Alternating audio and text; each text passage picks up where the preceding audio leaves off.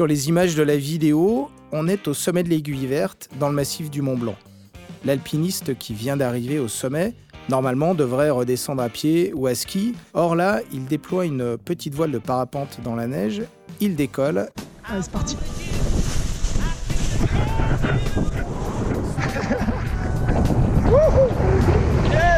et une dizaine de minutes plus tard se pose dans l'herbe verte au fond de la vallée à Chamonix.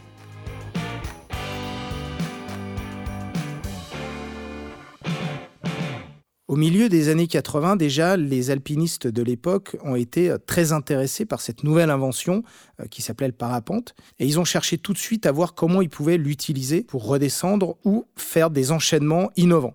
Depuis une dizaine d'années, l'évolution du matériel et notamment son allègement a complètement transformé l'utilisation du parapente par les alpinistes. Sur cette vidéo, on voyait Julien Irilli, qui est l'un des grands spécialistes mondiaux du paralpinisme, qui mixe donc parapente et alpinisme. Alors c'est Julien qu'on a décidé d'aller voir en premier, chez lui, au pied du Parmelan. L'appartement de Julien est rempli de matériel avec des voiles de parapente, des piolets, des sacs, des chaussures, du matériel de grimpe. Julien représente vraiment l'aboutissement de ce qu'avaient initié les pionniers en mêlant parapente et alpinisme au milieu des années 80. Le mariage de donc alpinisme parapente a commencé assez tôt finalement dans les années 80 avec l'émergence de tous les sports un peu de montagne, un peu fun. Et euh, bah, ça s'est fait, euh, ouais, à l'époque, euh, c'était des touches à tout, les gars. Hein, donc, ils étaient énervés dans tout ce qu'ils faisaient. Et donc, parapente, c'est obligatoirement est apparu comme étant logique pour redescendre des, hautes montagnes. Hein. donc, c'est apparu, ouais, très tôt.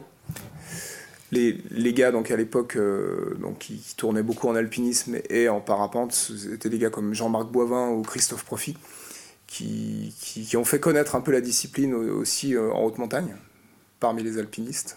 Et, toi, qu'est-ce qui t'a inspiré chez eux? Qu'est-ce qui te fascinait chez ces gars-là? C'était leur polyvalence euh, et le, fait qu'ils bah, étaient aventuriers, ils découvraient, euh, ils voulaient de, utiliser vraiment tous les moyens pour parcourir la montagne. Donc ça, c'était fascinant.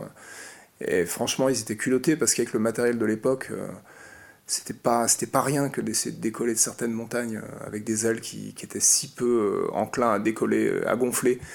Qu'est-ce qui, euh, à ton avis, pourquoi les alpinistes aujourd'hui se mettent au parapente? Qu'est-ce que ça leur amène? Qu'est-ce qu'ils y trouvent?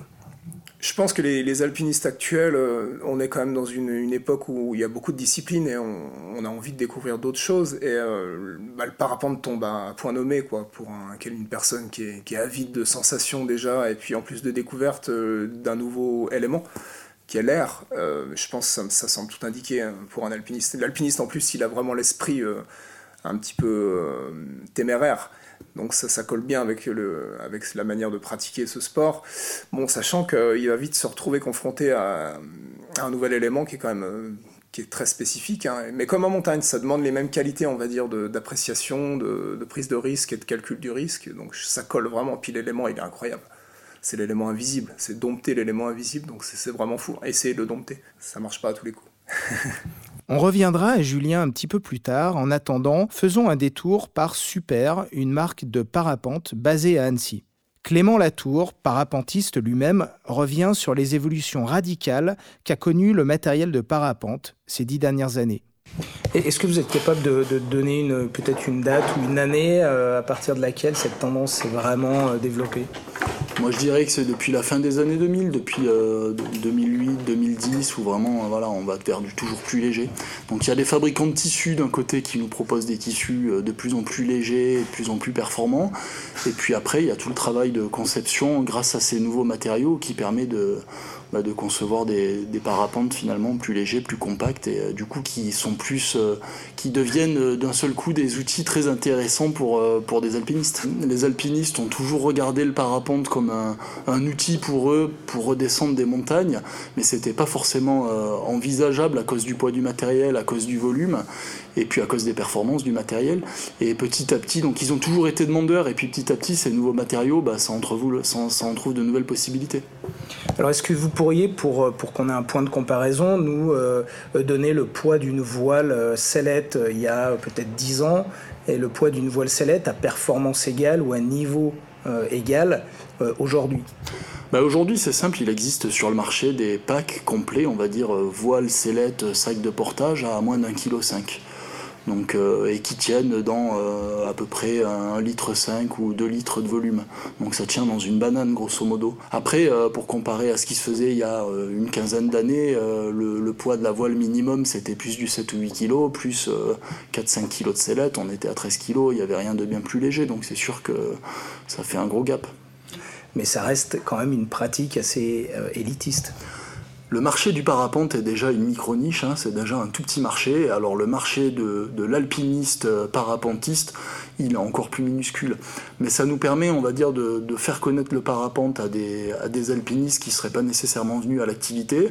Et on va dire que c'est voilà, une micro-niche dans la niche qui va, euh, se développer, mais avec euh, les limites qu'on connaît. Donc si, j'en sais rien, si on devait chiffrer le nombre d'alpinistes qui vont se mettre au parapente, on compte en centaines. Et puis peut-être que dans quelques années, on comptera en milliers, mais pour l'instant, on compte en centaines. Christophe Dumaret, alpiniste professionnel et guide, nous reçoit au milieu de ses sacs ouverts en préparation. Il part le lendemain pour une expédition voile et montagne au Groenland. Pour lui, c'est évident, l'histoire montre que le parapente et l'alpinisme sont faits l'un pour l'autre. Il euh, faut se souvenir du décollage de Jean-Marc Boivin et de Béraud au sommet euh, de Blétière quand ils avaient fait la face sud du Fou pour un enchaînement face sud du Fou, face ouest des Drus dans la journée. Bon là on est quand même euh, dans des années bien avant les années 2000. Cette pratique du paralpinisme en fait est pas, est pas nouvelle. La dernière révolution elle s'est faite dans les années 2000 avec un matériel qui s'est considérablement allégé. Le parapente amène du fun, amène des images amène de la vitesse, amène du ludique, amène... Euh, Christophe, tu t'es mis au parapente il y a un an. Euh, pourquoi un alpiniste de ton calibre, un alpiniste professionnel, se met au parapente? Faire un pas dans le vide et aller vers quelque chose de, nouveau que je connaissais pas, vers des nouveaux enseignements, une nouvelle, nouvelle pratique sortir un peu moi de ma zone de confort pour aller vers, vers quelque chose que je connaissais pas et découvrir un peu ce monde très étonnant de, de l'air. C'est une nouvelle dimension de la montagne que tu connais très très bien. Ouais, c'est une nouvelle dimension de la montagne et euh, de l'aérologie et même de la météorologie. Qu'est-ce que ça t'a amené dans ta pratique euh, au niveau d'expert, euh, d'alpiniste? Ce que ça m'a amené, c'est déjà de redécouvrir les sentiers de randonnée autour de la maison, dans une vraie proximité voilà, du, lieu de vie. Et je pense que j'ai jamais autant marché et autant sillonné euh, les chemins de moyenne montagne depuis que je fais du parapente. Euh, et accessoirement, ça m'a mis une énorme caisse, enfin une condition physique, euh, une bonne condition physique. Et puis ça permet de, voilà, de, de, de redescendre vers le monde d'en bas, vers la vallée, pas de manière instantanée, mais presque. Ça peut permettre, il y a des projets en tête que j'ai pas pu encore expérimenter, de faire des approches, des approches risquées par la terre, mais qui peuvent être moins par les airs. Euh, ça permet bah, de s'échapper plus vite de la montagne euh, par les airs et de réduire le temps de présence en fait dans un environnement qui est quand même hostile, hein, dans lequel il peut y avoir des dangers, de chute de pierre, de chute de sérail, d'avalanche, de crevasses, etc. Donc euh, voilà, en même temps il y a un côté engagé, mais on peut aussi finalement trouver un certain côté sécuritaire, paradoxalement.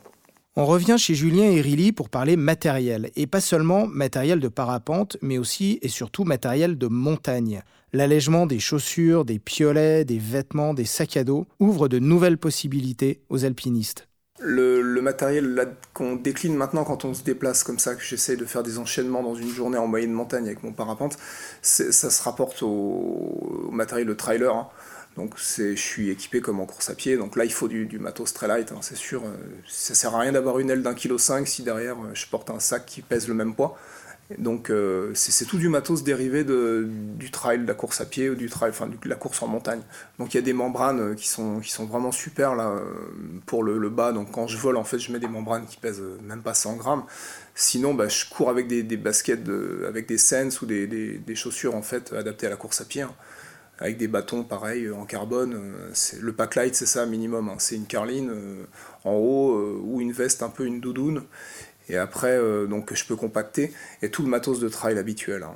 Je gagne du poids, je gagne de la facilité d'utilisation, de l'encombrement.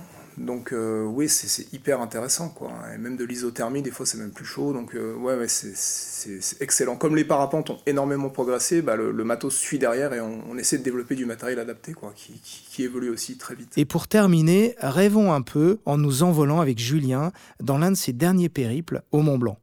Ce périple donc m'a fait partir de Cham vers, ouais, vers 8h30, 9h du matin et j'ai décollé à l'Évi du Midi.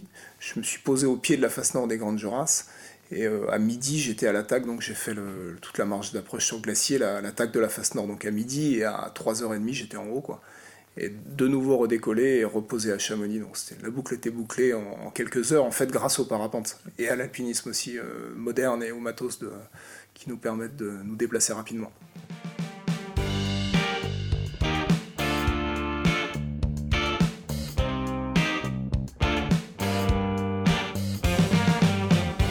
Merci de votre fidélité et merci à toute l'équipe de réalisation d'Outdoor Podcast Nathalie QR, Jérémy Rassa, Pierre Sédou et pour cet épisode Bruno Bertrand de Salomon.